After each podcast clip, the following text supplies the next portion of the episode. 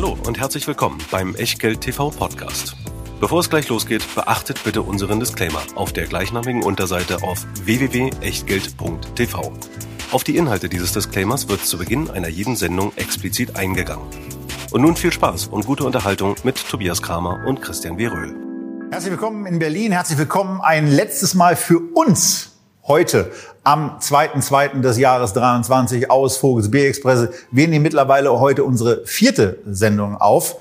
Und die seht ihr als zweite. Das heißt, da ist noch ein bisschen was, was wir in der Schublade für euch vorbereitet haben. Aber heute sprechen wir zu dritt mit Pip Klöckner über das Thema Global Best Business Models heute im zweiten Teil. Der erste Teil ist schon mal ein bisschen eskaliert. Ähm, aber ihr habt ihn vielleicht gesehen. Wenn nicht, lohnt es sich, die zwei Aktien, die wir immerhin in einer Stunde geschafft haben, ähm, dank unermüdlicher Plauderlaune der beiden Protagonisten zu meiner Linken und zu meiner Rechten ähm, dann hinzubekommen. Und jetzt fangen wir trotz allem, und auch wenn es nicht eine unbedingte Neuheit für euch darstellt, mit etwas ganz Wichtigem an, nämlich mit Christian und dem Disclaimer. Und das machen wir aber ganz schnell, denn alles, was wir hier machen, ist keine Anlageberatung, keine Rechtsberatung, keine Steuerberatung, keine Aufforderung zum Kauf oder Verkauf von Wertpapieren. Wir unterhalten uns heute über acht Aktien, sagen unsere Meinung und was ihr daraus macht oder eben nicht, das ist ganz allein euer Ding und damit auch euer Risiko. Wir und unser Gast Pippen Klöckner natürlich auch können dafür keinerlei Haftung übernehmen. Genauso wenig wie eine Gewähr für Richtigkeit, Vollständigkeit und Aktualität der Unterlagen, die es wie immer in der Echtgeld TV Lounge gibt. Und wie immer mit dabei, spürbar, auch wenn nicht sichtbar, unser Depotpartner, der Scalable Broker, wo es natürlich immer noch für euch über Getex mehr als 7000 Einzelaktien gibt, mehr als 2000 ETFs ETFs, mehr als 2000 aktive Fonds in der Flatrate ohne zusätzliche Ordergebühren besparen, investieren, handeln und Obendrauf auf dieses klassische Prime Broker Modell gibt's jetzt Prime Plus, denn im Paket für 4,99 im Monat gibt's dazu auch noch auf euer nicht investiertes Geld. Zinsen aktuell 2,3 Prozent PA. Und wenn ihr wissen wollt, wie das Ganze funktioniert und ob sich das Ganze für euch lohnt, dann einfach auf den Link in den Show Notes klicken. Vor allen Dingen könnt ihr aber auch einfach sagen, in dem Moment, wo ihr über 1043 sind es präziser, knapp über 1000 Euro oder knapp über 2600 Euro im Depot habt, ist es je nach Kontomodell für euch sowieso besser. Bei 1000 Euro reicht es schon, wenn ihr in, im Moment ohnehin schon im Prime Broker engagiert seid und dieses Angebot nutzt mit den kostenfreien Orders für so viel Wertpapiere, wie ihr kaufen und ähm, bei euch im Depot halten könnt. Und wenn ihr im Moment noch den Free Broker nutzt, dann sind es eben die 4,9, dann braucht ihr 2600 Euro. Und das ist ja, wir haben letztens noch gesagt, No-Brainer soll man nicht sagen.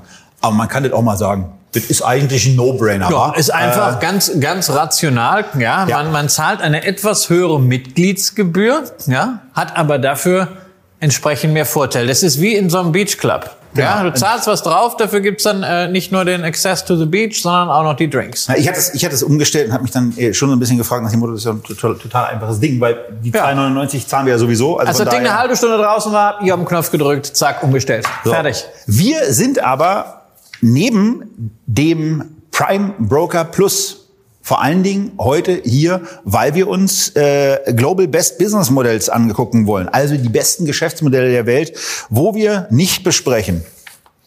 Eine Apple, eine ASML, eine Eli Lilly, eine Exxon, eine Ferrari, da habe ich mich sowieso drüber gewundert. Also das wäre nochmal ein anderes Thema. Eine MSCI, die ohnehin ganz schön teuer ist. Eine Nestlé besprechen wir nicht. Eine äh, Taiwan Semiconductor besprechen wir nicht. Und Sag doch einfach mal in Anbetracht der fortgeschrittenen Zeit, bevor du hinterher wieder Pip und mich dumm machst, ja. was wir denn jetzt besprechen. Ja, äh, können wir, können wir gleich, ähm, nee, müssen, muss ich gleich auch eine Ausnahme machen.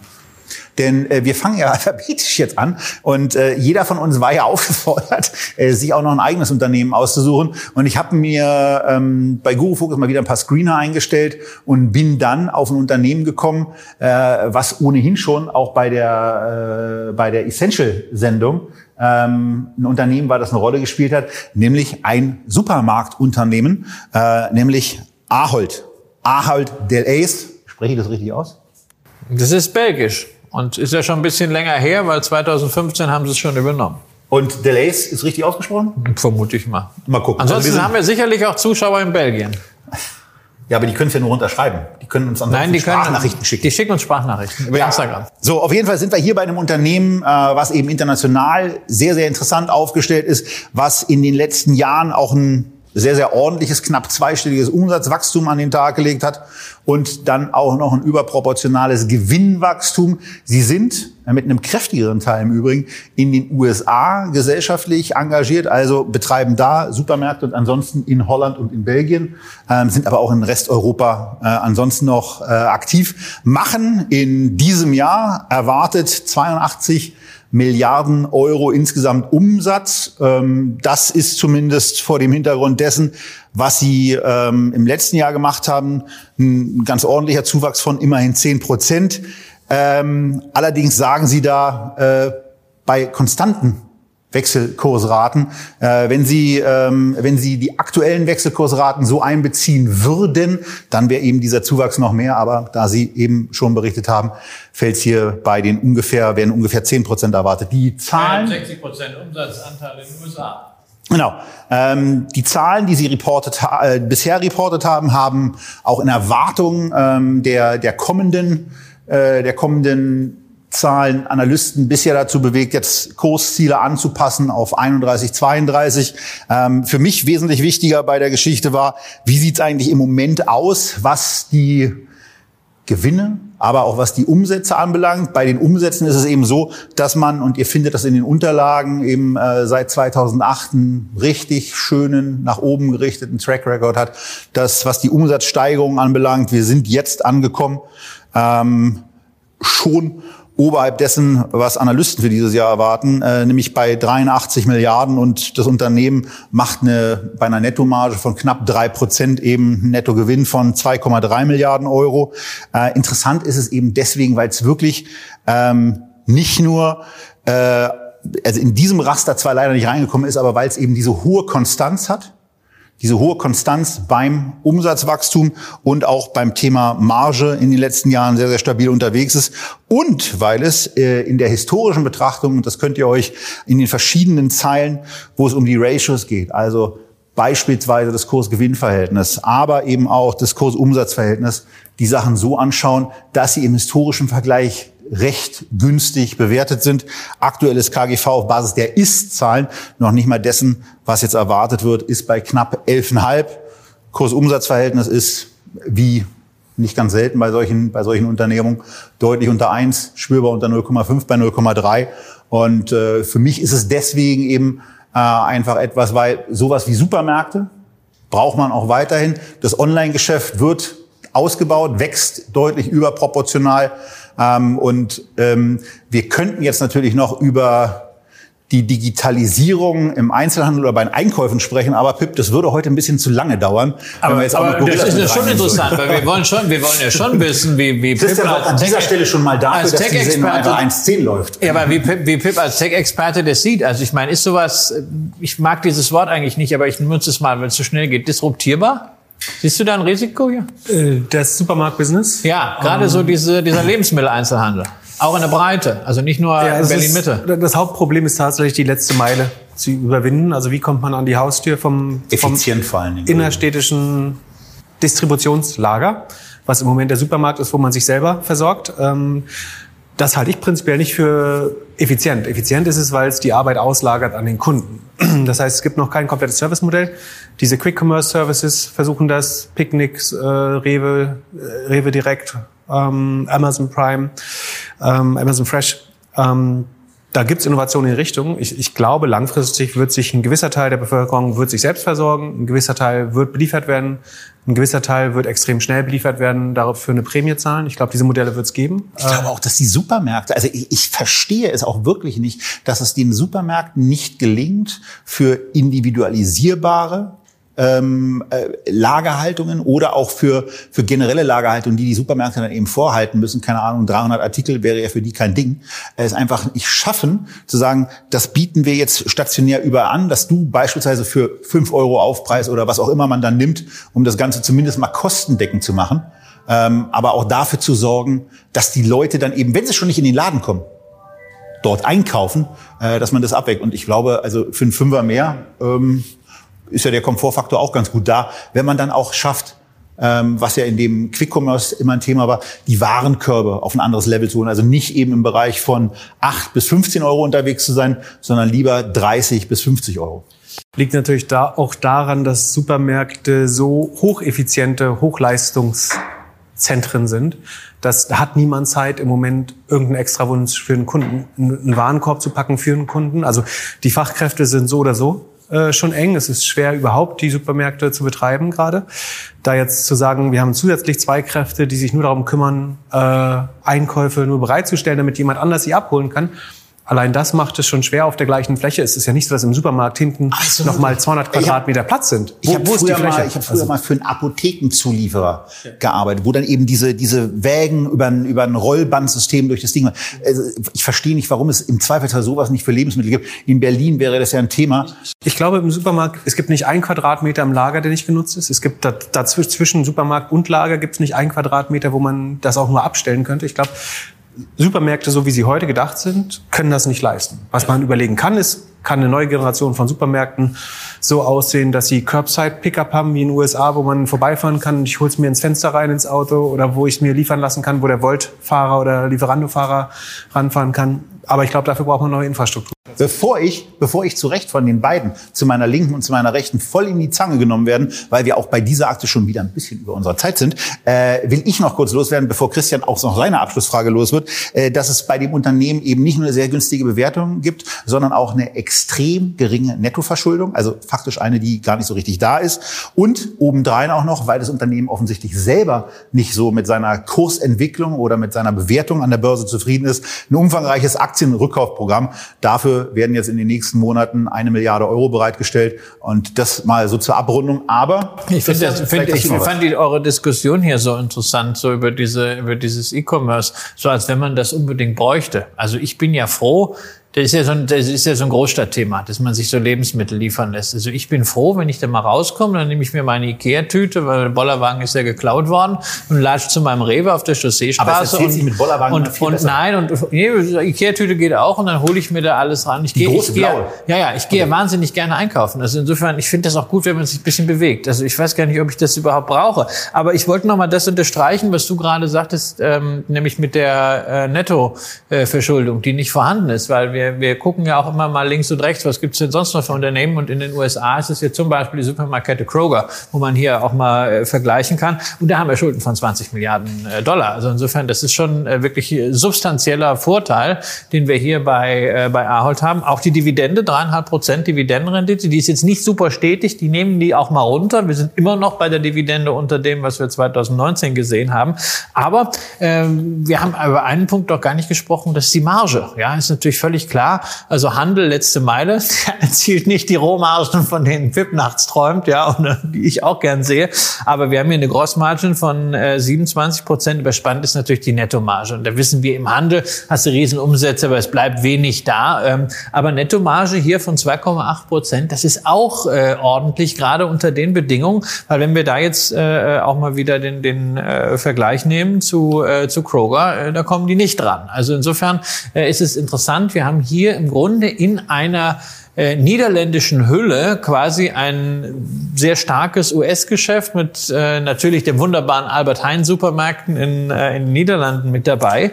Und das kann man wirklich Value nennen. Und die Bewertung auch hier äh, mit dem Elva KGV, das ist ungefähr das, was wir bei Kroger mit Blick auf die Schätzung für dieses Jahr auch sehen. Ja. Also von daher, äh, es ist ein gutes Businessmodell, es ist vor dem Bewertungshintergrund spannend und äh, das soll zur Ahold gewesen sein. Und jetzt kommen wir zu der ersten regelkonformen ähm, Aktie, äh, die PIP ausgewählt hat, äh, nachdem Christian sich ja schon brav mit Coca-Cola dran gehalten hat.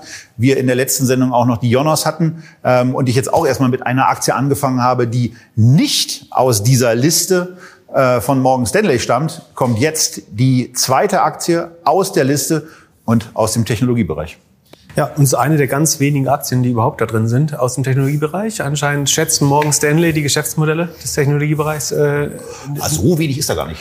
Also ich finde da schon einiges aus dem Technologiebereich. Naja, ich fand es schwer, was äh, sagen, faszinierendes zu Aber ein Unternehmen, sagen, worüber wir noch zu wenig gesprochen haben äh, in unserem Podcast, äh, aber ich, hier habe ich es bestimmt noch nicht gehört, ist Arista Networks. Die ähm, haben wir auch noch nicht gehört. Bloomberg Kürzel A-Net. Ähm, am besten vergleichbar mit einem Cisco oder Juniper. Das heißt, die bauen einerseits die, die, Oper, äh, die, Opera, die sagt man, äh, die Betriebssysteme für große Datazentren, äh, Datencenter. Ähm, gegründet von einem Deutschen, ähm, äh, Andy von Bechtolzheim, äh, bekannt geworden als äh, einer der ersten Google-Finanziers, Wagniskapitalgeber und vorher bei den Sun Microsystems, für die, die sich daran noch erinnern. Ähm, also Arista baut die Infrastruktur für Datenzentren, kann man quasi sagen. Also wenn man an Streaming denkt, wenn man an High-Performance-Computing denkt, wenn man auch die großen High-Frequency-Trader denkt, alles was äh, Rechenzeit, Storage, ähm, Daten, Datenhaltung verursacht. Dafür muss man letztlich eine von äh, wenigen Lösungen kaufen und ungefähr ein Drittel des Marktes, je nachdem, ob man nach Installation oder Umsatz geht, ähm, macht der Arista Network, ist der Marktteilnehmer, der die meisten Marktanteile gewinnt gegen Cisco, äh, gegen Juniper, äh, machen ungefähr 4 Milliarden Umsatz. Äh, die Marktkapitalisierung ist neun, zehnmal so viel, äh, äh knapp 40 Milliarden. Äh, die Rohmarge ist 63 Prozent. Das ist nicht so hoch wie Software, aber weil man eben auch Hardware äh, mit, mitvertreibt äh, und weil es ein kompetitives Business ist am Ende noch. Äh, ist 63 dann eben doch ganz gut. Und so für, für Cloud-Betreibergeschäft wäre auch 63, 66 so der, der Standard. Was aber so beeindruckend ist, ist, dass äh, übrig bleibt eine 35-prozentige operative Marge ähm, und viel davon äh, auch als, als Profit-Margin übrig oder als ähm, wie sagst du so, Nettomarge äh, am, am Ende. Das wiederum wird sehr gut in äh, Cashflow äh, generiert, äh, umgewandelt. Ähm, sie traden auf zehnmal Umsatz, klingt jetzt erstmal viel, aber das ist durch die hohe Marge eben nur 23 Mal das Forward, also 2023er KGV. Ähm, von daher sicherlich nicht günstig. Ähm, aber bei noch, noch anständigen zweistelligen Wachstum und einer sehr, sehr hohen Marge finde ich eine hochattraktive Aktie. Ist gut gelaufen die letzten zwei Jahre, ist durch den Tech-Crash einer der Aktien, die sich am besten entwickelt hat. Also hat kaum Rückschläge erlitten. Im Gegenteil, ist fast weiter gewachsen, äh, kann man sagen. Hat die Kennzahlen weiter verbessert. Äh, die, die Margen haben sich verbessert in der Krise. Man hat nicht dieses Problem, was gerade alle Tech Aktien haben, dass die operativen Kosten schneller steigen als die Umsätze. Das ist hier nicht der Fall. Extrem gut gelenktes Unternehmen. Andy von Bechtolzheim ist nur noch der CDO, Chief Development Officer. Das heißt, er kümmert sich um die technische Seite, hat eine hervorragende weibliche CEO ähm, eingesetzt. Und ähm, die, die Hoffnung ist einerseits ganz klar, Streaming hat Zukunft, AI-Anwendungen haben Zukunft. All das braucht noch mehr Rechenzeit. Was noch mehr Rechenzeit braucht, braucht mehr Datenzentren. Dafür bauen Sie die Software und Infrastruktur. Ähm, das heißt, der Markt ist gut und wächst weiter. Ähm, und gleichzeitig haben Sie das beste Geschäftsmodell von den Margen viel attraktiver als ein Cisco oder die Konkurrenten. Sie gewinnen Marktanteile. Scheint mir sozusagen als mit etwas Überblick äh, der beste Wert in dem Sektor zu sein. Was machen Sie besser als ein Cisco? Also weil die Cisco, die haben wir ja auch schon mal öfter in der Sendung gehabt, das ist inzwischen so ein, so ein Infrastrukturwert geworden. Ne? Deutlich so, äh, günstiger? Ja, deut deutlich günstiger. Also Aber auch wachstumsschwächer. Äh, ja, kaum Wachstum, äh, zahlen, zahlen Dividende. Man hat manchmal den Eindruck, sie wissen nicht so richtig, was sie mit dem Geld machen sollen. Ähm, was, was machen die besser? Wo ist, ist, das, ist das ein technologisches Thema? Haben die irgendwie eine Innovation, dass sie da äh, ein paar Sachen richtig, richtiger verschweißt haben? Ist das eine andere Software oder was, ja, was ist, ist das? definitiv ein technologisches äh, Thema. Ähm, Sie bauen unter anderem auch diese Ethernet-Switches, also die Relais quasi, die den Traffic hin und her schieben im Internet, im, im Datenzentrum. Ähm, sie bauen ihre Lösungen sehr nah an der Entwicklung dran. Äh, das heißt, sie werden präferiert von den Anwendern, weil sie äh, sozusagen end-to-end -end die Kette bauen, von der Hardware über das Operating-System, über Security, ähm, an der Edge, also da, wo es den Kunden oder Programmierer trifft, äh, dass, dass diese Verbindung sicher ist und haben da eine gute äh, All-in-One-Lösung, ähm, die vom Markt offenbar präferiert wird. Ähm, und am Ende sagen, sind das technische Einkäufer größtenteils, die das machen. Ähm, die Gefahr, das, deswegen ist vielleicht nochmal ein spannender Hinweis, die große Gefahr, die eine Gefahr, die ich sehe, ist, dass gerade jetzt mit sozusagen dem, dem Aufkommen von AI, dass die großen Anbieter, ein Google, ein Facebook, ein Apple, ein Alibaba und so weiter, eigene Lösungen für sowas bauen. Das heißt, die sagen, AI wird sehr konvergent sein. Wir können die verschiedenen AI ähm, Modelle werden gar nicht so viel besser sein, sondern wir brauchen entweder niedrige Kosten bei der, beim Betreiben der Datencenter oder andere technische technische Burggräben. Und ein Burggraben könnte eben ein sagen, hochspezialisiertes ähm, Betriebssystem für die Datenzentren sein, um dort mehr Effizienz rauszubekommen. Das ist eigentlich die einzige Gefahr, die ich sehe, äh, dass man Marktanteile gewinnt, so wie, so wie wir es im Chipmarkt gerade sehen, dass jeder, ein Tesla, ein Google, ein Alibaba baut seine eigenen Chips, ähm, dass man genauso seine eigenen Datencenter-Infrastruktur baut. Das ist vielleicht, was ich noch sehe, dass man noch noch mehr auf Anwender zugeschnittenere Lösungen selber baut. Ansonsten glaube ich, dass das Arista da die besten Lösungen hat. Ja, und vor dem Hintergrund dessen, was das Unternehmen auch äh, von der Analystenseite, Christian mag es nicht so gerne, aber von der Analystenseite an Wachstumspotenzial bestätigt bekommt, bei einem 23er KGV für 22 in der Tat überraschend günstig scheint eben da auch den einen oder anderen Zweifel möglicherweise zu geben, ob dieses Wachstum dann so aufrechtzuerhalten ist, weswegen dann einige auf den Knopf drücken. Aber ich habe jetzt nur zweistellig gesagt, das Wachstum war im letzten Quartal über 50 Prozent. Ja, ja, eben. Also, also das, ist muss man nicht von schlechten Kindern genau. in der jetzigen Zeit. Ne? Muss also man eben auch mal sagen. Also es werden im Moment hier erwartet, äh, nach dem, was ich hier äh, rumzuliegen habe, äh, 6 Euro, 6, äh, nee, 6 US-Dollar ähm, in, in 2024, 724, klar, ist noch eine Weile hin, äh, in, in 2025 ähm, und das, das liest sich hier eben schon ganz gut. Klar, sie machen jetzt in dem Jahr offensichtlich einen Sprung, aber spannendes Unternehmen, technologisch, klar bei dir. Ähm, ich mache jetzt mal mit was ganz Altem weiter nämlich mit einer Bank. Äh, die hat es auch auf die Liste geschafft. JP Morgan Chase ähm, hat es da, da hat es dahin geschafft und äh, die haben die haben jetzt in der Tat auch gerade Zahlen vorgelegt. Also zunächst mal auch hier wieder ein Unternehmen, was äh, auf der Bewertungsschiene eben sehr günstig daherkommt, nämlich mit 11,5 ähm, beim beim Kurs-Gewinn-Verhältnis und was bei den bei den jüngsten Zahlen, die sie vorgelegt haben, eben auch schon ähm, ja, ne, auch beeindruckende Renditen in einzelnen Bereichen vorlegen. Also Consumer und Community Banking. 15 Milliarden äh, an Umsatz und dann Net Income. Die reporten das dann auch wirklich für die einzelnen Bereiche von viereinhalb Milliarden. Und das geht dann eben weiter. Corporate Investment 10,5 zu 3,3. Also auch da eine, eine, eine Yield von 32 Prozent. Und so geht's, so geht's eben weiter. Beim, beim Asset Management sind sie, sind sie ein bisschen margenschwächer, aber das kann ja nach dem letzten Jahr eigentlich nicht so richtig überraschen. Ähm, und von daher ein sehr, sehr breit aufgestelltes Bankunternehmen mit einer gigantischen Marktkapitalisierung von 400 Milliarden US-Dollar, also richtig groß, aber eben auch richtig groß aufgestellt.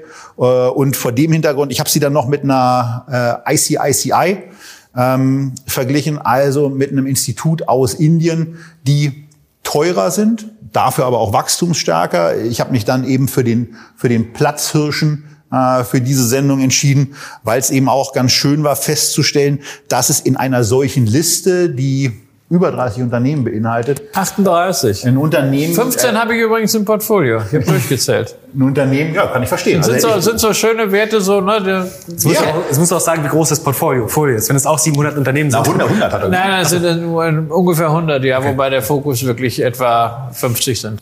Ja, wenn du, wenn du, wenn du, wenn du diese Liste, also ich habe sie ja auch in den Unterlagen. Also das ist jetzt nichts, äh, was, was Geheimes, sondern das haben wir euch in die Unterlagen gepackt, ebenso wie den Auswahlprozess. Ähm, äh, eine JP Morgan Chase hat es da eben reingeschafft. Und für mich war es dann eben eine Aktie, die bei der Durchsicht, ja klar, in dieses, in dieses Bewertungsraster auch reingefallen ist. Ähm, und wo ich auf Basis dessen, was ich dann, was ich dann gelesen habe, mich bei der Vorbereitung bestätigt gesehen habe und damit eben äh, einen zusätzlichen Kandidaten habe. Ja. Chase Manhattan hat aber auch Consumer-Geschäft, oder? Ja, ja, natürlich. Haben wir da Angst? Alles. Haben wir da Angst? Äh, Na, ein, bisschen, ein bisschen Angst haben wir. Das war ja, ja lustigerweise der Ich meine auch alle möglichen Finanzierungen. Also ich meine, die sind auch, haben auch äh, bei Delivery Hero äh, die, die Kreditlinie mitfinanziert, die sie sich letztes Jahr besorgt haben. Also die gehen schon ins Risiko, aber das ist doch das, was wir von Banken auch erwarten. Wir wollen doch nicht, dass Banken einfach nur das, was die Sparer Fahrer dorthin legen, durchrouten. Wir wollen doch, dass Banken ins Risiko gehen und dass sie damit Geld verdienen. Hör ich richtig raus, du machst dir weniger Sorgen um den US-Konsumenten als um Delivery Hero. Nein, also ich fand, fand das gut, super, wie, wie, wie Emmanuel Thomas dann das letztes Jahr da gemacht hat. Also die genau zur richtigen Zeit, als man gedacht hat, hm, den Wandel an bei Delivery Hero, das, das äh, kann kritisch werden. Zack, Ausrufezeichen, Gesetz, Finanzierung äh, besorgt. Das ist, äh, kann man über, über Delivery Hero denken, was man will. Ich fand das super. Nein, ich finde die, ich finde die Bank auch klasse. Ich meine, es ist wollen wir nicht vergessen, das sind 400 Milliarden, du hast es gesagt, das ist die größte äh, Bank der westlichen Welt gemessen am, äh, am Börsenwert. Und ich finde es natürlich auch äh, von Tobias sehr beachtlich, dass er ausgerechnet diese Bank nimmt. Ähm, denn äh, es ist ja jetzt kein Schnäppchen. Also zumindest, wenn wir jetzt mal gucken, wie man äh, die Assets der Bank an der Börse bewertet. Ja, da ist einfach auch das Thema Qualität hat ihren Preis. Also wenn du die Deutsche Bank siehst, also das ist ja ein interessanter Indikator bei Banken, finde ich immer das Kurs-Buchwert-Verhältnis. Ne? Also das, was in der Bilanz steht, wie wird das an der Börse Börse bewertet. Und bei der Deutschen Bank ist ein Euro, der in der Bilanz steht, mit 36 Cent bewertet vor der Börse. Ähm, bei äh, JP Morgan mit 1,55. Ja, äh, ist also schon. Das, das liegt zeigt, möglicherweise daran, dass die Geld verdienen, was bei der Deutschen Bank jetzt so Die Deutsche Thema Bank wäre. verdient jetzt zum ersten Mal äh, das, das beste Ergebnis seit 15 Jahren. Ja, aber was in den letzten 15 dazwischen Jahren war halt nicht so viele. So und das ist halt auch. Ich meine, da musst du auch nur auf den Chart gucken. Seit der Finanzkrise, die Entwicklung, die JP Morgan hier äh, gemacht hat, äh, das ist absolut beeindruckend. Trotzdem bleibe ich dabei.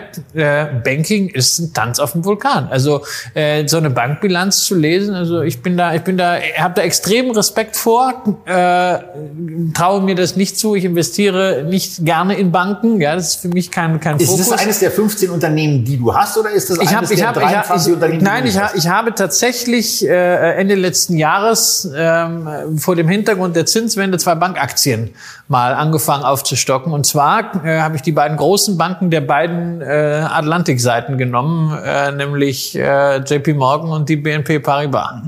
Ähm, und da muss ich also auch sagen, JP Morgan ist einfach da sicherlich top äh, aufgestellt. Wobei für mich ist es immer so ein so, äh, so ein Blindflug. Ich sage, okay, ja, Banking und das ist halt den hast du und das darauf hat äh, Diamond ja auch hingewiesen in ja. den Statements zu den Zahlen, dass in der Tat das, was du eben schon angesprochen hast, Pip, äh, dass nämlich die die Risiken von Konsumentenseite natürlich gesehen werden. Das ist etwas im Moment, was auf dem Aktienkurs land, äh, lastet. Gleichwohl ähm, äh, war es eben so, dass dieser Überschuss über den Erwartungen lag, den JP Morgan fürs vierte Quartal dann gemeldet hat und damit eben auch fürs äh, Gesamtjahr.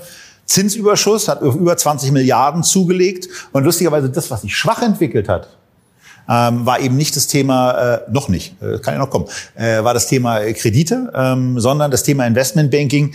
Die haben in dem Jahr äh, äh, einbrechende Erträge gehabt. Aber wenn man sich den Kapitalmarkt in den letzten zwölf Monaten anguckt, ist es jetzt auch etwas, was vielleicht nicht so massiv überrascht. Von daher, äh, auch wenn die, äh, wenn das Kurs-Buchwert-Verhältnis eben ein anderes ist als bei Deutschen Bank, Klammer auf, kein Wunder. Klammer ja, zu. ich glaube, es ist ein, Quali es ist ein äh, Qualitätssieg. Es zeigt einfach, dass der Markt in die äh, JP Morgan eine, eine andere Stufe von Vertrauen hat, äh, als auch generell in europäische Banken. Es gibt ganz wenige europäische Banken, die überhaupt in der Größenordnung über, äh, über eine Eins sind. Also auch eine, auch eine City übrigens ist nur bei 0,55 äh, Kursbuchwert. Und weil das Investmentbanking wahrscheinlich weniger Buchwerte hat, aber sehr hohe äh, Gewinne abwirft, würde ich vermuten, wahrscheinlich. Ja. Ja.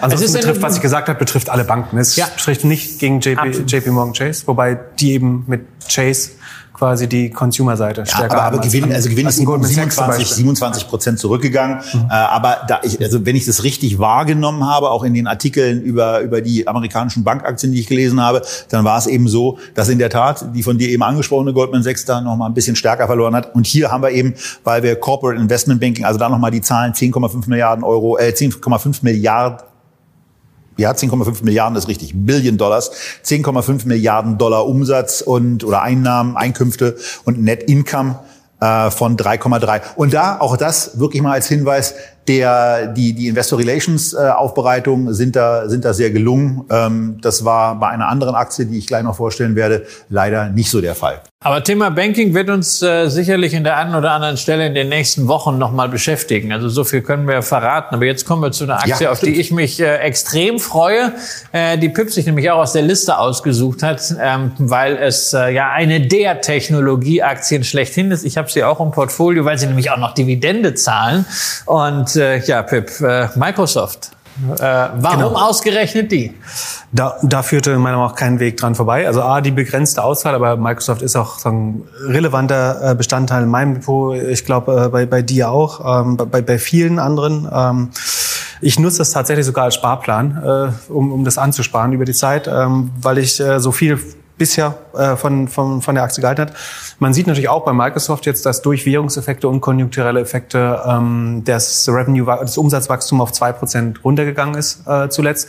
Liegt einerseits sehr stark an Währungseffekten, andererseits äh, ist es hauptsächlich das Hardware- und Windows OEM-Geschäft. Also Windows OEM heißt vorinstallierte Windows-Version. Wenn man sich einen neuen Laptop von Acer, von IBM, von, äh, von Lenovo äh, kauft oder einen anderen Windows-PC, dann hat man vorinstallierte Windows-Kopien darauf das Business äh, ist 39 Prozent schwächer als im Vorjahr. Also da sieht man, Corona hat viele dieser Investitionen der, Pri der Privathaushalte. Da haben sie es auch noch nicht geschafft, auf ein Abo umzustellen. Genau, äh, Microsoft hat sagen, sehr viel Cloud- und Abo-Umsatz. Ne? Also 30 Prozent ist inzwischen Cloud-Umsatz. Viel, viel von Windows 365, Office 365 ist Cloud, aber dieses Windows OEM-Geschäft macht mengenmäßig viel aus, ist aber ähm, äh, margenmäßig attraktiv. Aber wenn der Umsatz um 39 Prozent fällt, dann schlägt das natürlich ins Ergebnis auch sehr stark, stark durch und äh, Revenue ist gesunken. Das andere ist, dass der Cloud-Umsatz oder beziehungsweise speziell sozusagen die, die Enterprise Cloud Azure, äh, Azure von, von Microsoft, ähm, da wächst man nur noch mit 31 Prozent. Das ist natürlich hervorragender Wert. Das ist das Marktwachstum des Cloud-Marktes ungefähr höchstwahrscheinlich. Ähm, das war zuvor vor, vor ein, zwei Jahren noch bei 46. Das kommt jetzt natürlich runter, aber auf einem sehr hohen Level. Azure ist die zweitgrößte Cloud nach AWS. Danach kommt die Google Cloud äh, deutlich abgeschlagen und ein paar äh, chinesische äh, Cloud-Anbieter. Ähm, von daher, die, die Microsoft-Fantasie ist ähm, einerseits das sehr starke Cloud-Geschäft, ein Drittel des Umsatzes, äh, wachstumsstärkstes Segment eigentlich. Dann gibt's LinkedIn, was ich für eine exzellente Akquisition halte, was immer noch an Momentum gewinnt äh, durch Corona. Irgendwie jetzt fast aus der Versenkung äh, nochmal aufgetaucht ist, gefühlt nochmal viel, viel mehr Traktion gewinnt. Äh, vielleicht, weil Leute sich von Facebook entfernen, auch weil Leute sich von Twitter äh, lossagen. Da scheint LinkedIn netto Profiteur zu sein. Was im Moment auch bei einigen LinkedIn-Beiträgen das Problem ist. Genau, man merkt so ein bisschen, dass sich ja beide Fraktionen da auch mischen oder sagen beide Klientels sich überlagern.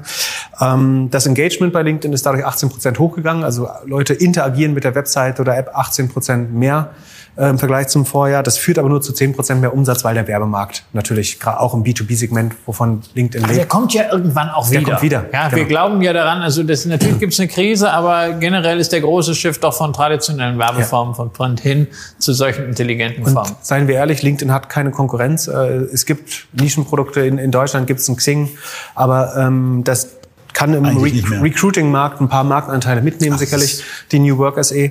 Ähm, aber am Ende ist LinkedIn, das ist ein globaler Markt äh, für, für Arbeitskräfte, das ist ein globaler Player und von der von der White Collar, ähm, von den White Collar Arbeitskräften werden langfristig 80, 90 Prozent auf LinkedIn sein. Ähm, das heißt, man hat noch Potenzial beim Userwachstum, gerade international. Äh, man hat noch Potenzial bei dem beim APU, bei der, beim Revenue pro Nutzer, bei der Vermarktung. Die ist jetzt rückläufig im Vergleich zum Vorjahr, wird wieder steigen, wenn der Werbemarkt anzieht. Ähm, von daher bin ich auch für, für LinkedIn, für, für das Gaming-Segment. Microsoft versucht sozusagen auch die jungen Leute abzuholen. Die Activ, die Activision-Übernahme, die noch Activ Activision, wie schätzt, wie schätzt du das ein? Der- Activision. Der, der, Ma- also ich finde es falsch, den Merger aufzuhören. Ich, ich kann die Gründe schlecht nachvollziehen, warum der Merger aufgehoben werden muss. Ich, aber der Markt sagt, äh, ich glaube 70 ist der Kurs, 98 war das Ja. Angebot. Ab Richtig? 95 ist das Angebot, die Aktie war auf 70 gefallen, war niemals höher als 80, auch interessant. Von Anfang an der Markt ziemlich negativ, selbst in der, als es gerade rauskam, jetzt sind wir bei 76. Ähm, wie blickst du da drauf? Also äh, es scheint Also ja wohl so zu sein, dass Sony sehr äh, aktiv äh, hinter den Kulissen, aber natürlich auch in der Öffentlichkeit Stimmung macht gegen den Deal, weil sie glauben, dass Microsoft anschließend cornert.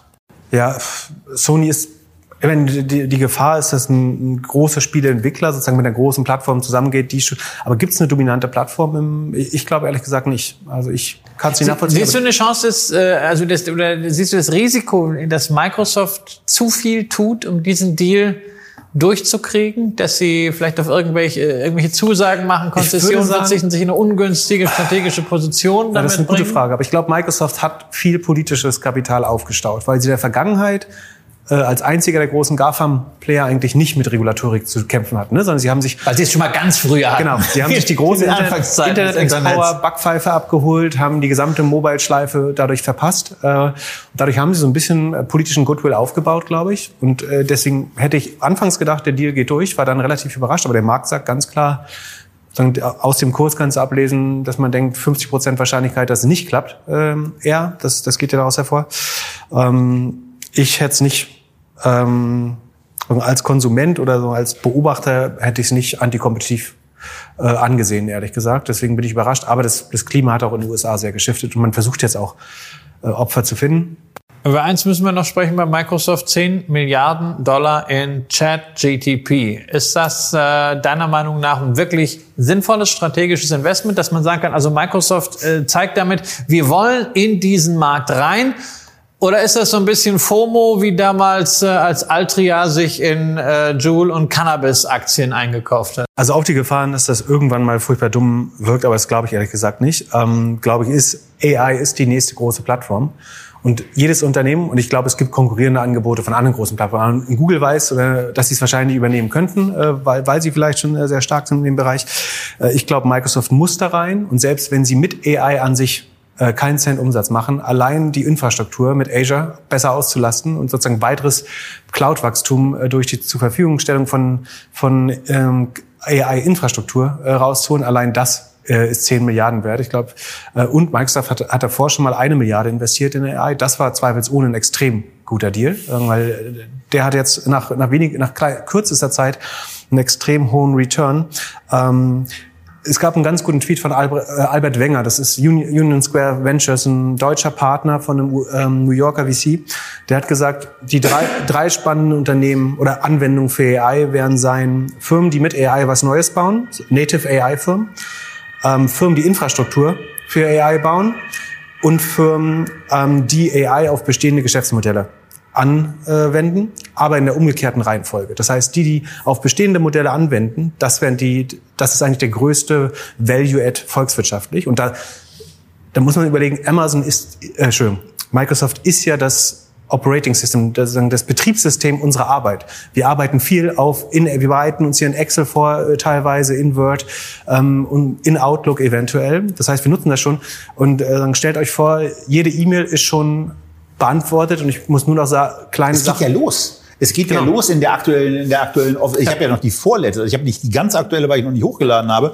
Aber es geht ja genau los, dass auf einmal in Mails schon als Antwort, wenn das Ding erkennt, da ist eine Fragestellung drin, dass mir sowohl bei Teams im Chat ja. als auch in den Mails vorgegeben wird nach dem Motto ja. alles klar oder ja. Danke. Also da, da passiert ja schon was. Und Outlook wird so, also Outlook hat deinen Kalender und dann, dann schreibt jemand, hast du Zeit für einen Termin 16:30 morgen telefonieren? Die Antwort kann Outlook fertig schreiben. Da muss ich nur noch äh, con, con, Confirm äh, abschicken drücken. Ähm, also bestehende Arbeitsabläufe in Excel, dass ich mir nicht mehr irgendwelche Formeln selber ausdenken muss, sondern sage, mach mir mal die Summe von Spalte 3 und zieh Spalte äh, 4 da ab. So, das, das wird halt äh, alles vollautomatisch. Spalten hätten natürlich Buchstaben und nicht Zahlen. Aber ähm, das wird alles vollautomatisch gehen. Das heißt, auf die bestehenden Modelle von Microsoft AI anwenden, ist schon mal ein super Case, der Milliarden bringt an Wertschöpfung, glaube ich.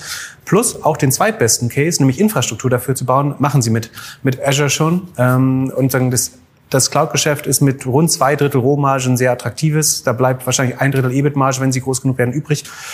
Und damit ist Microsoft eins der besseren äh, AI-Plays für mich, aber auch die Arista Networks, ne? auch, auch die Datenzentren, auch, auch das ist letztlich ein AI-Play äh, unter anderem. Oder halt die Chip-Hersteller, die, die werden davon auch profitieren. Aber das ist die Großhoffnung. In den Unterlagen findet ihr zu allen Unternehmen, die wir heute besprechen, äh, auch Unternehmensdaten aus den letzten 15 Jahren. Für insgesamt drei Unternehmen haben wir euch Daten für die letzten 20 Jahre reingehabt. Microsoft ist eines davon und es lohnt sich da einfach raufzugucken und zu mit, mit, mit fassungsloser Kinnlade festzustellen, welche Umsatz, Gewinn, Gewinnmargenentwicklung äh, das Ganze genommen hat, aber geht vor allen Dingen auch mal in die Zahlen rein, wo es dann um Price Sales, um EV to EBITDA, EV to, uh, to Revenue, also Unternehmenswert zum Umsatz, Unternehmenswert zum, zum operativen Ergebnis äh, und auch zu einer Dividendenrendite, wo ihr diese verschiedenen Werte sehen könnt. Und setzt dann, wenn euch die Geschichte und die, die generelle Story von diesem Global Best Business Model äh, in dieses Jahr reingeschafft hat, äh, mal genauer an. Die zweite Aktie, wo 20 Jahre drin sind, ist die Coca-Cola, die wir als erste hatten. Auch da ist es extrem spannend. Und die dritte Aktie, wo es auch der Fall ist, die besprechen wir heute als letzte. Die machen wir dann. Und noch, noch ganz gut, also du, du hast die Dividende angesprochen von, von Microsoft, ne, die substanziell ist. Ähm, aber die gleiche Summe äh, geben sie nochmal für Share Buybacks aus, jedes Jahr eigentlich. Also das, die, das Cash wird hälftig, hälftig eigentlich für Dividende und äh, Share Buybacks. Ähm, das ist, ja eine, das ist ja eine feine Sache. Das mag, das mag ich ja bei, bei Unternehmen. Das ist so ein bisschen ja auch wie bei der, bei der Münchner Rück. Da gibt es dieses Grundrauschen äh, der Dividende und äh, da gibt's dann, äh, wenn es gerade passt, halt noch äh, Aktienrückkäufe dazu. Das ist für mich so ein bisschen so wie äh, Steak und Soße. Ja, also ich esse selten die Soße pur. Und die Soße ist halt oben drauf auf Steak. Die kann das Ganze veredeln. Muss nicht unbedingt. Das Steak kann man auch pur ganz gut essen. Deswegen finde ich mal fein. Dividende und dann äh, opportunistisch oben was drauf. Und äh, Microsoft ist äh, der nächste Dividendenaristokrat aus dem äh, Technologiebereich. Ja, müssen wir halt noch acht Jahre warten, aber dann, äh, dann ist es soweit und die werden das auf jeden Fall voll machen. Dividendenrendite ist natürlich nicht äh, konstant, äh, nicht, nicht, nicht relevant, ja, von der, von der Höhe her jetzt aktuell, aber sie haben Dividendenwachstum und für mich ist halt die Dividende einfach aus dem Trigger, äh, an dieses Unternehmen ranzugehen, zu sagen, okay, die sind jetzt in der Lage, auch kontinuierlich was zurückzugeben. und können trotzdem noch innovativ sein, können trotzdem noch investieren. Aber Dividende, Tobias, das ist ein Unternehmen, äh, was du jetzt ausgesucht hast, das auch ganz ordentliche Dividendenrenditen zahlt. Auch investieren total spannend gerade. Genau, wobei ich mit dem Unternehmen immer so ein bisschen fremdel, weil ich nie weiß, was es eigentlich für ein Unternehmen ist. Ist es, äh, macht es jetzt Kühlschränke oder macht es Halbleiter oder macht es Telefone oder irgendwie alles? Also es ist im Grunde ein südkoreanischer Bauchladen. Es ist der Südkorea. Also wenn wir schon hier Ja, also wenn wir mit der der Südkorea. Genau, also äh, 30 30 Prozent Gewicht im MSCI Korea Index und immerhin 4 Prozent Anteil am MSCI Emerging Markets. Ihr wisst, das MSCI stuft Südkorea aus Währungsgründen immer noch als Schwellenland ein. Ne? Also die Internetqualität ist da nicht so relevant, aber äh, da ist tatsächlich in diesem MSCI Emerging Markets Samsung Electronics mit 4 Prozent der zweitstärkste Wert. Ja, und das ist ein, ja, das ist ja bekanntermaßen, wir haben es in den, in den Jahresendsendungen des Öfteren, ist eben äh, eine, eine meiner Lieblingsaktien, äh, auch gerade wegen dieser, dieser Bandbreite. Gut, also zugegebenermaßen, ich habe leider keinen Samsung-Kühlschrank. Ich finde ja diese Dinger äh, affenstark, aber wir haben eine andere Küche. Seit du, Ähm, das, seit du über Samsung-Aktie sprichst, erzählst du immer einen vom, nee, vom Fernseher war das, oder? Ja. Ja, Fernsehen, oder? aber dass du einen Kühlschrank willst. Ich meine, wenn er nicht so teuer wäre, würde ich dir mal irgendwann einen schenken. Ja, das Problem ist nicht, ihn sich zu kaufen, mein Herzchen, sondern das Problem ist, ihn sich irgendwo auch hinstellen zu können. Und in der Küche hat er keinen vernünftigen Platz. Und ich will ja so ein, ich will ja so ein großes Teil haben, wo auch Eiswürfel rauskommen. Dieses Eiswürfel-Ding finde ich. So einen habe ich. Steht der, total ist, drauf. der ist ein Instagram-Star. So, Den also haben wir, wir wissen, auch. wir wissen, dass wir die nächste Sendung dann also aus Pips Wohnung machen, äh, wo ich während der Sendung dann auch ähm, zum, zum Eiswürfelspenden in den Kühlschrank äh, gehen kann. Aber vor allen Dingen macht Samsung eben auch noch ein paar andere Sachen. Neben Kühlschränken, unter anderem in der Tat Displays. Dann sind sie so latent im Speicherbusiness aktiv. Das ist im Moment auch das Problem, weil da brechen gerade ähm, und das sieht man noch nicht so richtig. Das seht ihr auch noch nicht in den Zahlen so richtig, weil da sieht die Aktie eigentlich schweinegünstig aus. Aber ähm, das liegt auch daran, dass Guru Focus wie üblich ein bisschen beim Reporting und bei der Einarbeitung von Zahlen hinterherhängt und eben die jüngsten Quartalszahlen, äh, wo es einen 69-prozentigen Gewinnrückgang gab, eben äh, noch nicht eingearbeitet hat. Was aber wichtig ist, ist zu wissen, dass Samsung ähm, neben dem ganzen Gedöns, worüber wir jetzt schon gesprochen haben, vor allen Dingen auch im Telekom oder im Telefonmarkt sehr, sehr groß ist. Also die Nummer eins in der Welt bei verkauften Telefonen im Jahr 2022 war, wenn Gartner richtig gerechnet hat, ähm, Samsung. Knapp dahinter dann Apple, die im letzten Quartal übrigens vorne waren, weil dieses Thema ähm, Kostensteigerungen. Das führt insbesondere bei Leuten niedrigen und mittleren Einkommen dazu, dass die sich vielleicht noch bei dem, bei dem, bei der Neuanschaffung eines neuen Telefons einen Tick zurückhalten, ähm, während die Apple-Kunden dann eben bisschen konsumfreudiger sind und deswegen liegt Apple im letzten Quartal des Jahres 22 nach diesen Auswertungen vorne. Aber Samsung und Apple sind da in einem, in einem sehr, sehr engen Kampf. Und wann immer ich mit Leuten spreche, die ein Samsung-Telefon habe, werde ich äh, quasi regelmäßig nass gemacht damit, was die für eine tolle Kamera haben. Denn die schlägt die Apple-Kamera seit Jahren in den aktuellen Modellen immer sehr, sehr deutlich wahrnehmbar. Ich weiß nicht, wie dir das geht, ob du da Leute kennst, äh, die dir das regelmäßig zeigen und äh, die Ich kenne keine Leute, die einen Samsung haben. Also Ja. ich kenne nur, ich kenne nur Apple-Jünger. Wir sind nicht Leute, die ein Samsung-Handy Wir haben? sind nicht oft genug im Stadion, befürchte ich. Ähm, Hallo. Worauf ich hinweisen möchte, ist, dass, dass, dass Samsung zwar einen. Großteil der Stückzahlen produziert, aber zwei Drittel der Profite im Smartphone-Markt geht, glaube ich, zu Apple. Äh, Das ist der spannende Unterschied, dass man mit, mit deutlich weniger Output tatsächlich mehr, mehr Gewinn einfahren kann. Ja, die Gewinnmaschine aus Cupertino, die äh, besprechen wir heute zwar nicht, aber das ist ja Und der, der Name für den koreanischen Bauchladen ist übrigens ein Chaebol. Das sind diese, diese Konglomerate, die so wie Daewoo und Hyundai äh, oder eben Samsung nennt man Chaebol. Das sind so spannende Familienunternehmen letztlich, äh, wo man die Governance sichert über diese Konstrukte und deswegen stark, also wo man sagt, unser Familienvermögen diversifizieren wir über so eine Holding ähm, und so, so entstehen diese riesen äh, koreanischen Konzerne. Ja. Ansonsten, äh, Nachfrage ist ein bisschen stärker zurückgegangen, als man es erwartet hat. Ähm, und dann hat Samsung in den letzten Tagen dann eben auch noch den Finanzmarkt damit so ein bisschen schockiert, dass man gesagt hat, dass man Investitionen, wir hatten das gerade schon ähm, äh, bei, der, bei, der Vor bei der Vorgängeraktie, ähm, dass Investitionen einfach aufrechterhalten werden. Dass man jetzt nicht sagt nach dem Motto, ah, wir machen dieses prozyklischen Fahren ein bisschen zurück. Nee, nee, nee, äh, wir gehen weiterhin rein, wir gehen weiterhin Wachstum aus und äh, gehen damit weiter davon aus, dass es eben auch ähm, wieder steigende Nachfragen nach Chips, also nach den Computerchips, äh, gibt, nach Displays, nach Telefon und von mir aus auch eben nach Kühlschränken. Ganz kurze Frage an Herrn Röhl dazu.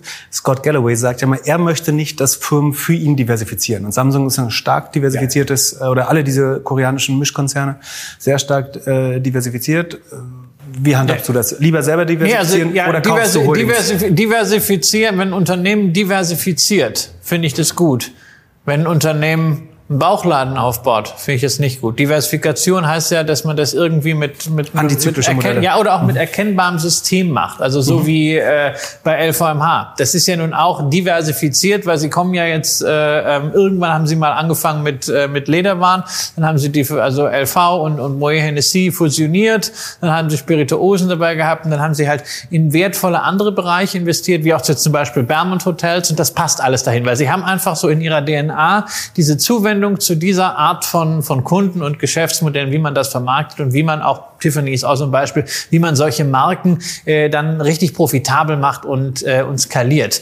Äh, aber also so mit, mit, dem, mit dem Bauchladen an sich habe ich, ein, ich ein Problem, außer es ist ganz klar eine Beteiligungsgesellschaft, so wie, wie Warren Buffett, der einfach sagt, okay, im Grunde bin ich eine Art äh, closed, closed, äh, closed Fund. Aber ich mag diese, diese Konglomerate nicht, sondern ich finde es eigentlich gut, wenn äh, so ein äh, Bauchladen Bauchladen sich dann regelmäßig auch wieder häutet. Also mein äh, Musterbeispiel dafür ist ja eine Danaher, äh, die ja immer wieder Einheiten dann neu formen, auch aus, aus durchaus kleinen Unternehmen, wo dann was angedockt wird, Satelliten um so einen Kern drum und das dann an die Börse rausbringen. Also wie sie es mit Fortive beispielsweise gemacht haben in der Automatisierungstechnik, wie sie es mit äh, der Dentaltechnik gemacht haben. Jetzt äh, hauen sie als nächstes die Umwelttechnik raus. Sowas finde ich, sowas finde ich gut, sich damit auch immer neu zu erfinden. Ansonsten Ansonsten hat halt so ein Bauchladen für mich das Problem, dass es irgendwann vielleicht träge und fett wird. Das ist sowas, was mir momentan zum Beispiel bei, bei 3M nicht so gefällt. Die sind in ganz, ganz vielen Bereichen drin, haben unglaublich viele Anwendungen, unheimlich viel Know-how, Patente und alles. Aber irgendwie, es fehlt so irgendwie die Essenz, ja. Und dann kann man sagen, ja, die können aber in ganz vielen Industrien ausgleichen, aber irgendwie der Fokus ist nicht da und deswegen haben sie, haben sie ein Renditeproblem und es brennt dann in diesem Riesenreich immer und überall irgendwo. Und bei dem Thema äh, ist mir wichtig, eben auch nochmal genau das zu sagen, was ich vorhin bei einer, bei einer JP Morgan rausgestellt habe, nämlich exzellente Reporting-Arbeit im Bereich Investor Relations bei einer JP Morgan. Und wenn du dir dann die Unterlage von Samsung gezwungen bist, kurz anzugucken, das macht keinen Spaß. Also da sind, äh, wird sofort mit voller Kanne Abkürzungen aber die werden nicht erklärt. Das sind extrem unübersichtliche Tabellen. Ähm, und da gibt man sich erkennbar wenig Mühe ähm, jetzt auch einen Investor in irgendeiner Form in irgendeiner Familien, Form anzusprechen. Familienthema vielleicht auch. Eine Folge, eine Folge davon, dass also, man in diesem Wobei Verbund zu, zu Verteidigung muss man sagen, so diese globale Marke, die man aufbaut, ne? also machen Sie Werbung für eine Waschmaschine, zahlt das auch auf das Handy ein und so weiter. Von daher gibt es schon auch Verbundeffekte. Ja, aber wenn das Handy plötzlich im Flugzeug Feuer fängt, ja, dann schlägt es auch auf die Waschmaschine dann, dann durch. Deswegen keine Waschmaschine. Okay. Ja. Ja, naja, also für mich, für mich ist es eben weiterhin so, so, ein, so, ein, Investment, was ich, was ich einfach, was bei mir einfach bleibt. Ich habe sie äh, zu 750 und zu 759 einstehen in, aus 17 und 19. Äh, ich fühle mich sehr wohl damit, äh, finde sie attraktiv bewertet, auch wenn das KGV in den, also wenn, wenn, wenn bestimmte Bewertungsparameter, gar nicht nur das KGV, wenn bestimmte Bewertungsparameter in den nächsten Wochen steigen werden, weil die Zahlen eben äh, jetzt eingearbeitet werden und damit äh, sieht es dann kurzfristig äh, nicht so gut aus. Aber genau das wird sich auch wieder berappeln aus meiner Sicht. Auch Nachfrage äh, wird sich wieder steigern und da gehe ich davon aus, dass Samsung A gut positioniert ist und B in einem, in einem Markt damit ja auch in irgendeiner Form prädestiniert ist, mit dabei zu sein, der jetzt eben gerade stärker ähm, auch für andere Unternehmen aus dem Technologiesektor interessant zu werden scheint, nämlich der Automobilbereich. Ähm, aber das ist so eine in der Ferne liegende ähm, ja, Einstellung, dass wir sie heute nicht besprechen werden, sondern lieber mit dem nächsten Unternehmen weitermachen. Ja, ich musste ja auch außerhalb der Liste tatsächlich noch irgendetwas finden, was, wo ich jetzt sage, das ist, das ist ein richtig äh, gutes Geschäftsmodell. Ja, und also, ich meine, man hätte jetzt natürlich wieder, ich hätte jetzt mit, mit äh, LVMH ankommen können, aber ist das Geschäftsmodell an sich von, äh, äh, von denen so großartig oder sind es nicht eher die Marken und wie man es zusammen, also deswegen habe ich gedacht, ach nee, wir wollen doch nicht immer den alten Wein in neuen Schläuchen verpacken. Da habe ich nochmal geguckt, eigentlich was ein Geschäftsmodell ist, was ich sehr gerne mag und was lange Zeit an der Börse ja so ein Schattendasein geführt hat, äh, ist Versicherung, insbesondere Rückversicherung. Ich glaube ja nach wie vor, dass diese äh, Kernkompetenz, Risiken einschätzen zu können, zu bepreisen, zu managen, zu versichern, in unserer Welt zunehmend wichtiger ist. Das ist ja auch ein Thema, wo es zunehmend über, um Daten geht und äh, künstliche Intelligenz kommt ja auch immer in der Rückversicherung äh, als Zukunftsvision zum Einsatz, aber wir wollen ja nicht so tun, als wenn die jetzt da im Abakus sitzen, sondern es ist ja alles schon hochmodern und datengetrieben. Ähm, jetzt hätte ich natürlich wieder die Münchner Rück, mein Standardinvestment in dem Bereich mitbringen können, aber das hatten wir ja erst zum Jahreswechsel. Und insofern dachte ich, nutze die Gelegenheit nochmal auf die andere deutsche Rückversicherungsgesellschaft hinzuweisen, nämlich die Hannover Rück, die weltweite Nummer drei, die selber börsennotiert ist, aber auch die Muttergesellschaft der Hannover Rück ist börsennotiert, die nennt sich Talanx, ging mal irgendwann als Beteiligungsgesellschaft an die Börse, ist aber inzwischen auch bilanziell her aufgestellt als Versicherung, hat also eine Versicherungsbilanz, was gerade jetzt mit Blick auf äh, aktuelle Umstellungen beim IFRS Rechnungslegungsstandard sehr relevant wird, hält einerseits 50 Prozent an der Hannover Rück und hat andererseits noch ein Erstversicherungsgeschäft, zum Beispiel unter der bekannten Marke HDI, wo inzwischen auch äh, die Gerling-Versicherungen, die die Älteren von uns ja noch kennen, mit drin aufgegangen sind. Das Unternehmen hat einen Börsenwert von 11,5 Milliarden Euro und das ist ziemlich genau der Wert, den auch die 50-prozentige Beteiligung an Hannover Rück hat. Das heißt, das gesamte profitable Erstversicherungsgeschäft inklusive Industrieversicherung, Spezialversicherung und Asset Management, das gibt sozusagen obendrauf, also quasi auch wieder so eine Schachtelgeschichte. Ähm, ich würde jetzt nicht darauf spekulieren, spüren, dass äh, dieser Discount sich auflöst, weil ne, Talangs kann jetzt nicht einfach hingehen und die 50 Prozent von Hannover Rück am Markt einfach äh, verkaufen und sagen, so, jetzt haben wir das Geld in der Kasse, sondern man muss bei solchen strategischen Beteiligungen immer äh, diesen Discount auch ansetzen. Aber es ist ja nicht so, als wenn das ganze Ding kein Geld verdienen würde. Das ist das Entscheidende. Hannover Rück hat jetzt gerade ähm, die Prognose rausgegeben für dieses Jahr 1,7 Milliarden Euro Gewinn netto sollen da stehen. Das heißt, es sind schon mal 800 850 Millionen, die entfallen auf äh, die äh. Das ist schon mal mehr als die Hälfte dessen, was man sich selber vorgenommen hat für dieses Jahr und auch im Rahmen des Wachstumsplans bis 2025, den man gerade auf dem Kapitalmarkt Day äh, verkündet hat, passt das hervorragend rein. Insgesamt haben wir hier einen Versicherer, der das erfüllt, was Tobias sehr gerne mag, nämlich günstig, ja, Kurs-Gewinn-Verhältnis, egal ob man jetzt zwei äh, Jahre nach hinten guckt, zwei Jahre nach vorne, immer unter zehn, ohne dass jetzt großartig spekulative Annahmen dahinter sind. Versicherungsgeschäft profitiert tendenziell gerade im Neugeschäft von steigenden Zinsen, weil es gibt jetzt mal wieder was, was man aufs Deckungskapital dann auch garantiert dort anlegen kann. Und das Management scheint auch jetzt entschlossen zu sein, mal ein bisschen mehr für die Aktie zu tun. Die notiert nämlich immer noch äh, ungefähr auf dem Hoch vor der Corona-Krise. Da ging es wie bei allen Versicherern dann kräftig runter, obwohl die Zahlen sich auch danach gut entwickelt haben, deutlich besser als befürchtet. Aber man will jetzt was machen. Man hebt die Dividende an. 25 Prozent mehr werden es sein. Also es gibt zwei Euro für eine Aktie, die momentan 48 Euro kostet. Das ist schon schon mal ein ganz guter Start für den Anfang. Und dazu will man auch stärker sich am Kapitalmarkt positionieren. Und äh, man kann da auch ein bisschen durchschimmern hören, dass man vielleicht etwas tut, um den Streubesitz zu vergrößern.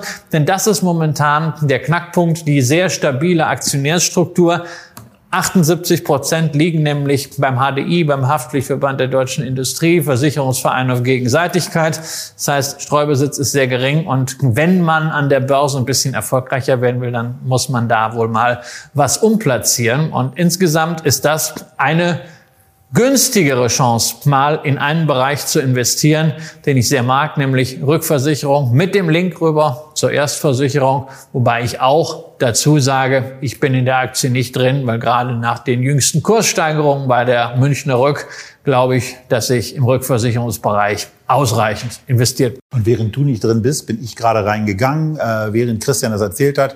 Äh, ich wollte das eigentlich über mein Telefon machen, aber mein Telefon liegt gerade beim Kollegen Karl ähm, und äh, deswegen habe ich es schnell übers iPad gemacht. Aber in der Tat, also diese, diese Gesamtgeschichte ist ja etwas, was schon überzeugt. Äh, und wir haben jetzt im Echtgeld-TV-Depot eben neben der Münchner Rück, die wir bei dem Zuge der DAX-Sendung gekauft haben, eben noch eine zweite äh, Aktie mit ähm, einem, einem Thema eben auch drin, nämlich äh, günstig bewährtes Beteiligungsvermögen oder äh, inkludiertes äh, äh, Unternehmensvermögen, ähm, was eben was eben ganz schön ist. Deswegen sind in euren Unterlagen eben auch nicht nur die Zahlen, die Guru Focus äh, zusammengestellt hat, für eine Talangst drin, sondern eben auch die für eine Hannover Rück. Ähm, ja, ich, ich finde es ich find's überzeugend. Ich brauche da nichts äh, dazu ergänzen, sondern einfach nur äh, zum Auszubringen. Ich finde es überzeugend, habe ich gekauft ähm, und äh, weil es eben auch ganz gut bei uns in dieses, in dieses Depot im Moment reinpasst. Pip, wie siehst du so dieses äh, Thema Versicherungswirtschaft? Also man, man kann ja bei Twitter äh, öfter mal lesen, wenn du dich so über Fintechs äh, äußerst, ja, die ja ähm, häufig eher so am, am Frontend äh, angreifen und auch bei, bei der Kosteneffizienz. Andere Fintechs, gerade in den USA, haben versucht, irgendwie zum Beispiel Immobilienmarkt mit künstlicher Intelligenz äh, äh, zu revolutionieren. Jetzt sehen wir, die haben eigentlich nur mit Wasser gekocht und eine Asset Bubble geritten. Ähm, wie guckst du so äh, auf dieses Versicherungsthema? Thema. Also mit der Zeit im Auge würde ich nicht zu sehr in die Einzelmodelle gehen. Aber was mich am ähm, Versicherungsmarkt so rein intellektuell eigentlich interessiert, ist, du hast AI erwähnt, das würde heißen, die Welt wird berechenbarer. Damit müssten Risiken ja sinken. Sinken Risiken, muss ich weniger versichern. Das, also ist jetzt der Regelkreis, über den ich nachdenke, ist, wenn die Welt berechenbarer wird, müssen wir nicht weniger versichern. Mal ein extremes Beispiel, wenn wir alle selbstfahrende Autos fahren, brauchen wir eigentlich keine eine deutlich günstige Kfz-Versicherung, weil der Maximalschaden kaum eintreten kann.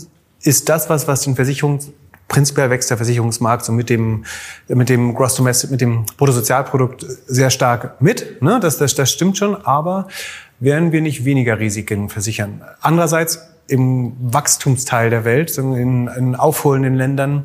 Da und sind Menschen natürlich Klimawandel betroffenen Teil der Welt. Elementargewalten, da hast du neuen Versicherungsbedarf, haben wir sehr erfolgreich geschaffen. Auch Bedarf genau. an anderen Versicherungen, das ist vielleicht auch jetzt zum Beispiel sowas wie IT-Versicherungen. Das war vor 20 Jahren nicht so äh, das Thema, zumindest nicht in der Breite.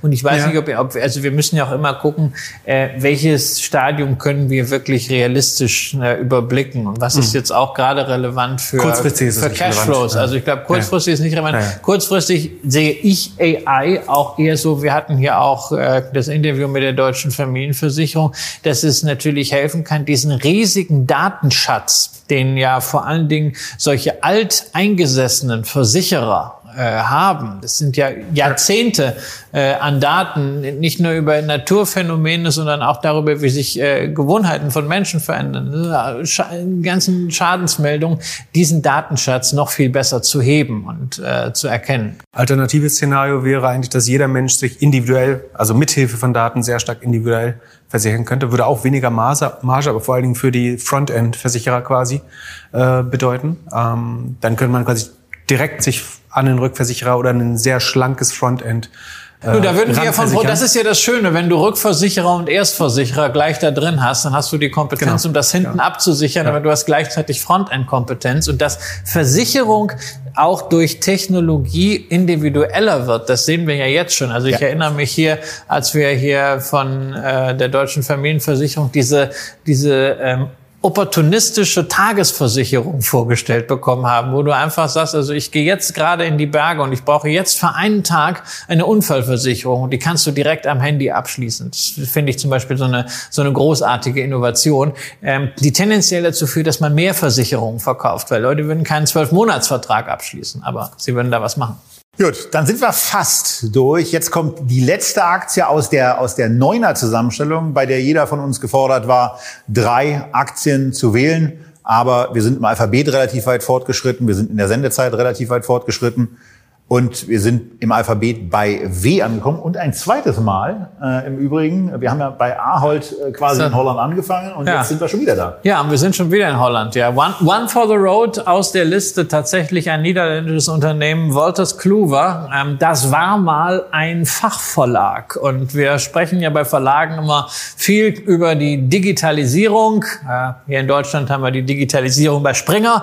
Das Fass haben wir eben mal in der Pause aufgemacht. Das machen wir jetzt nicht Nee, nochmal, sonst sind die nächsten nicht. zehn Minuten durch. Aber es gibt auch im Ausland Fachverlage, die sich erfolgreich äh, digitalisiert haben. Wol- Wolters Kluwer zählt dazu. Die waren immer spezialisiert auf Informationen, auf Medien für bestimmte Berufsgruppen, zum Beispiel Fachbücher oder auch solche lose Blattsammlungen, wo man dann fachspezifisches Know-how immer wieder einsortieren muss. Und äh, die haben es tatsächlich geschafft, das auch zu digitalisieren, auf neue Plattformen zu transformieren. Inzwischen haben sie das, was wir in der ersten Sendung äh, nämlich schon hatten, nämlich diese Abos, die es früher auf Papier gab, in Form von wiederkehrenden Umsätzen, Recurring Revenues, digital. 81 Prozent der Umsätze von Wolters Kluwer sind digital. Es geht im Wesentlichen um vier Bereiche, die so mehr oder weniger ein Viertel zum Umsatz beitragen. Erstens Gesundheit, zweitens Steuern und Buchhaltung, drittens Governance und Risk und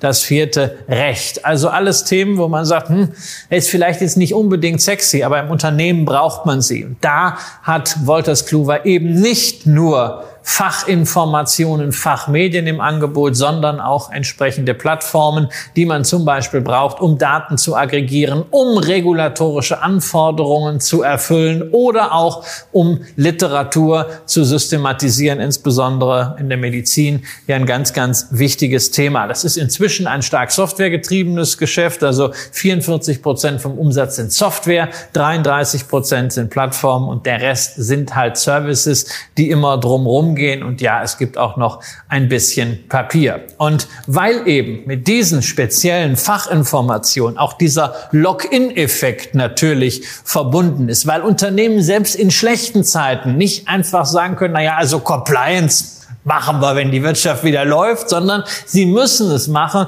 haben sie halt eine sehr schöne, beständige Wachstumskurve, sowohl beim Umsatz als auch beim Gewinn und beim Free Cash Flow. Und das hat sich natürlich auch auf den Kurs entsprechend niedergeschlagen. Also die Aktie hat sich allein in den letzten äh, zehn Jahren verfünffacht. Das ist für so einen niederländischen Fachverlag, hm, den man eigentlich eher als Informationsdienstleister, Wissensdienstleister bezeichnen sollte, schon ganz ordentlich. Ich Man- finde, es ist generell ganz ordentlich, wenn man sich verfünffacht. auch ich, ich, ich denke auch, ja, es ist jetzt, kein Hightech-Unternehmen, aber ähm, Technologie wird ja halt genutzt, um diese Inhalte ja ja entsprechend Spannende. zeitgemäß zu transportieren. Ähm, ich mag das Unternehmen auch, weil da wieder diese Anpassungsfähigkeit drin steckt. Ja, also es ist Resilienz, aber resilient sind die auch nur dadurch, dass sie sich immer neu erfunden haben. Wenn sie immer gesagt haben, hey, ich komme, ja, seit 60 Jahren machen wir hier die Papiersammlung, das machen wir auch weiter, das können wir. Man weiß es nicht, wie es dann gelaufen wäre. Zumindest äh, nicht so gut. Marge ähm, haben wir hier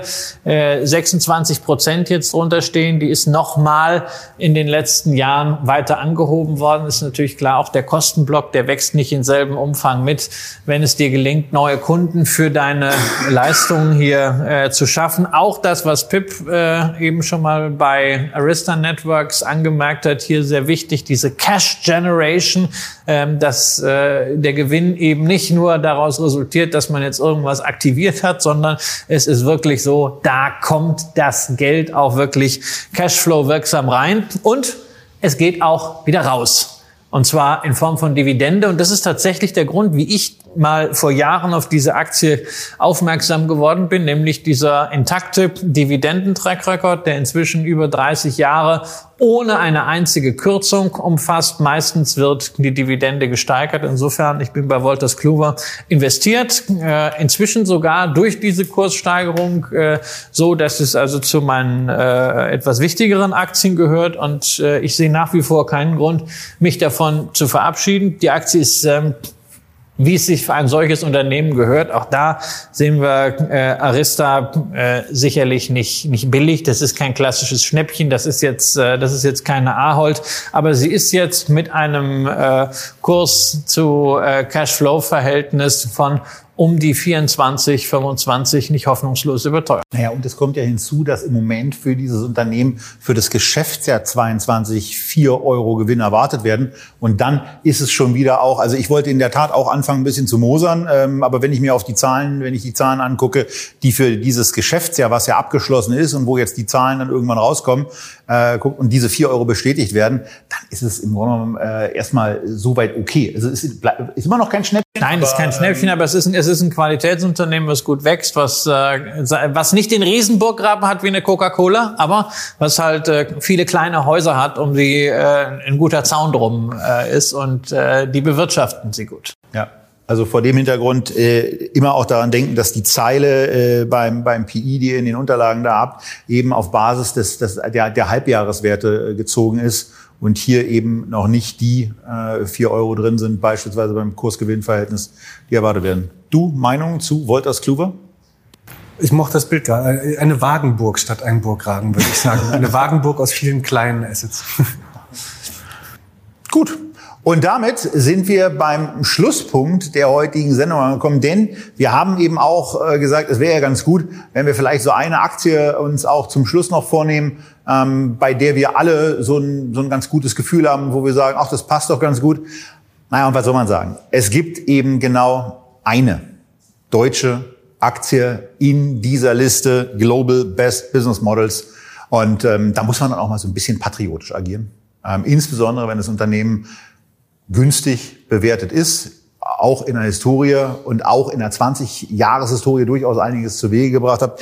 Ihr findet dieses Unternehmen dann äh, im Grunde genommen auch mit einer dahingehend beeindruckenden Entwicklung, dass der Aktienkurs so irgendwie mal bei 6 Euro losging, ähm, nachdem er schon mal die 100 Euro überschritten hatte zur Jahrtausendwende ähm, und dann einen sehr, sehr beeindruckenden Niedergang äh, hingelegt hat, zumindest kurstechnisch, sich dann aber berappelt hat und heute über 20 Stunden die Rede ist von der Deutschen Telekom, von der Aktie, die für den ersten nicht besonders nachhaltigen Aktienboom in Deutschland gesorgt hat.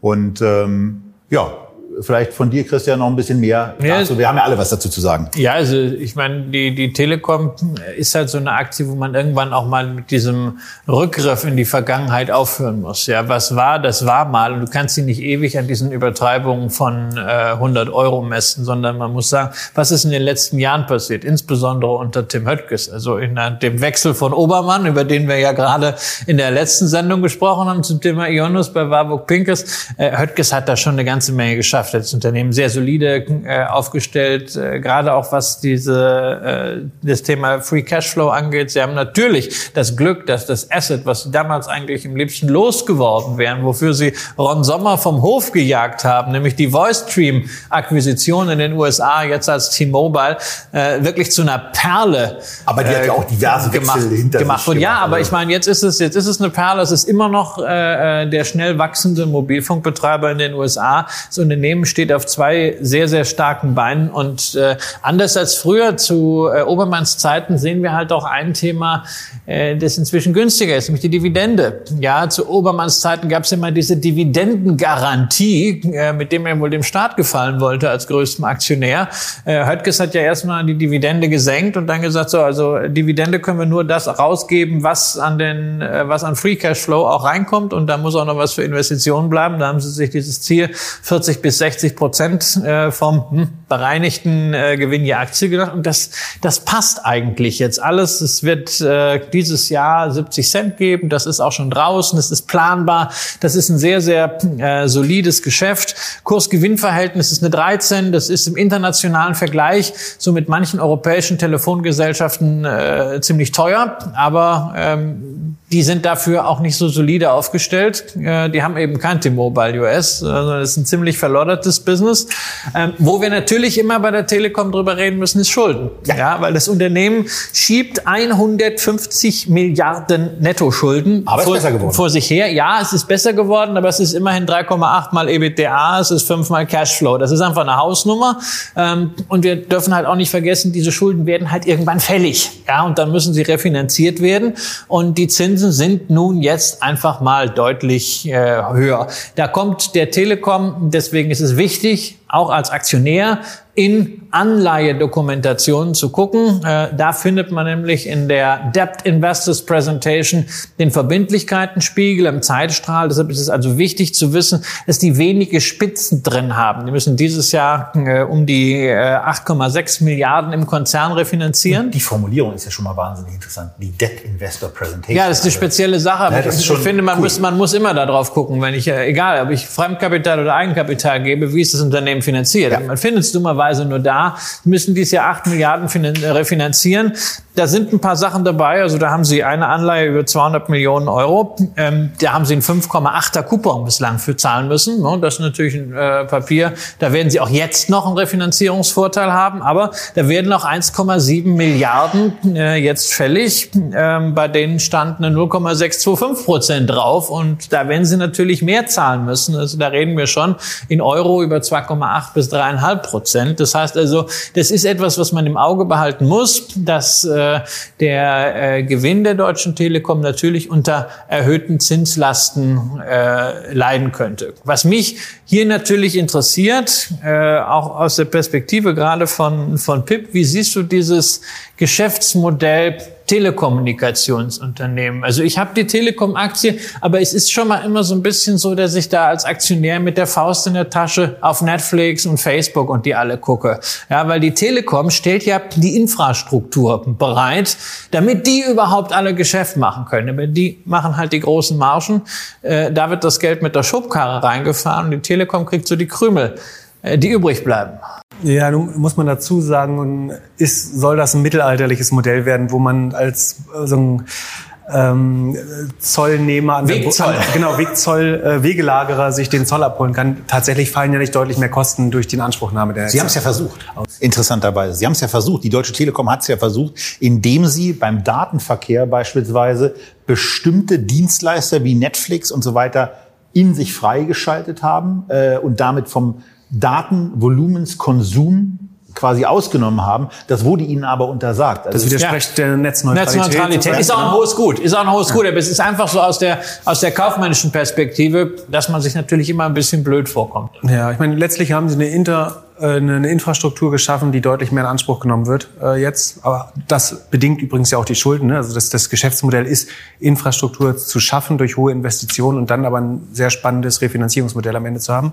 Aber man muss sagen, in der EU hat man, haben wir fast minimale ähm, Datenkosten. Das ist in vielen Ländern der Welt deutlich höher, in ganz wenigen äh, noch günstiger. Das heißt, in den USA kann man es viel besser monetarisieren. Ich finde das KGV günstig, äh, ehrlich gesagt, wenn man bedenkt, dass die, die US-Beteiligung äh, da, da mit, mit drin ist. Ähm, ich glaube, die Aktie leidet so ein bisschen unter dem Ruf der Vergangenheit äh, noch ta tatsächlich. Ähm, und ist nichts, was ich mir ins Depot tun würde. Ähm, aber inzwischen würde ich auch niemandem mehr aktiv davon abraten müssen, äh, gefühlt. Die Schuldenlast äh, ist ein Problem. Man könnte sicherlich durch die Veräußerung oder so ein Spin-off von äh, T-Mobile, äh, US-Geschäft, äh, das, ne? Ich weiß nicht, das ist wieder ein Spin-off, weil ich, das ist so das Schöne. Du hast wenn- gerade so, du hast gerade so einen Koloss, der hat zwei starke Beine.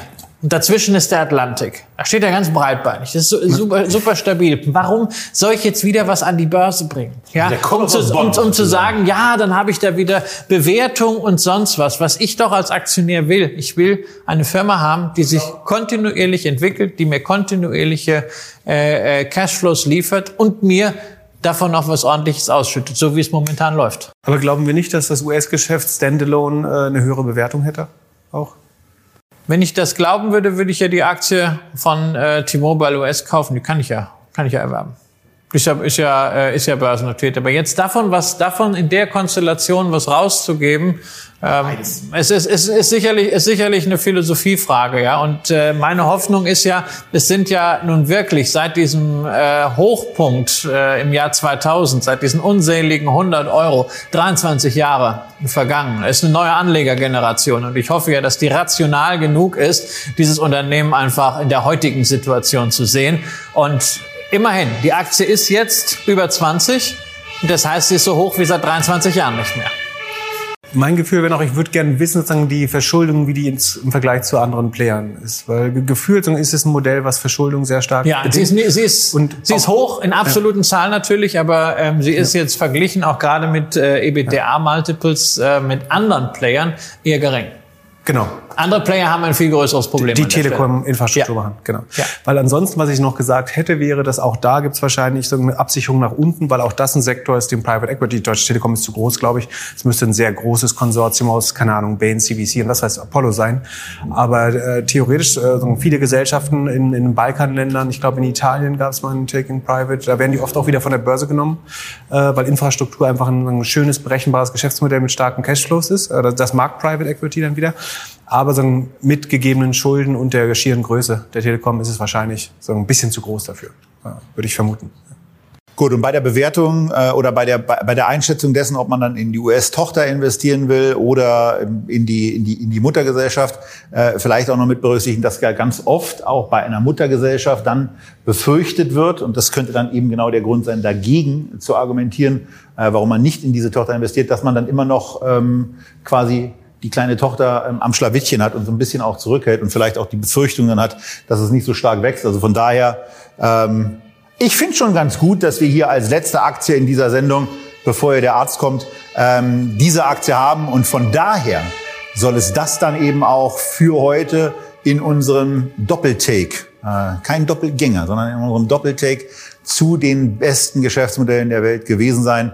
Zehn Aktien, die wir euch in den letzten ja, dann insgesamt eben zwei, ein Viertelstunden vorgestellt haben.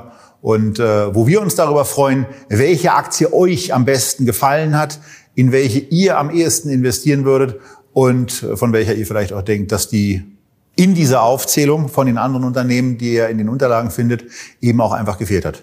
Das gerne in den Kommentaren. Und ansonsten bleibt gesund, investiert, seid beim nächsten Mal wieder mit dabei. Und wir, wir machen jetzt das, und wir trinken jetzt vor allen Dingen das, weswegen Vogts Bier Express Vogts Bier Express heißt.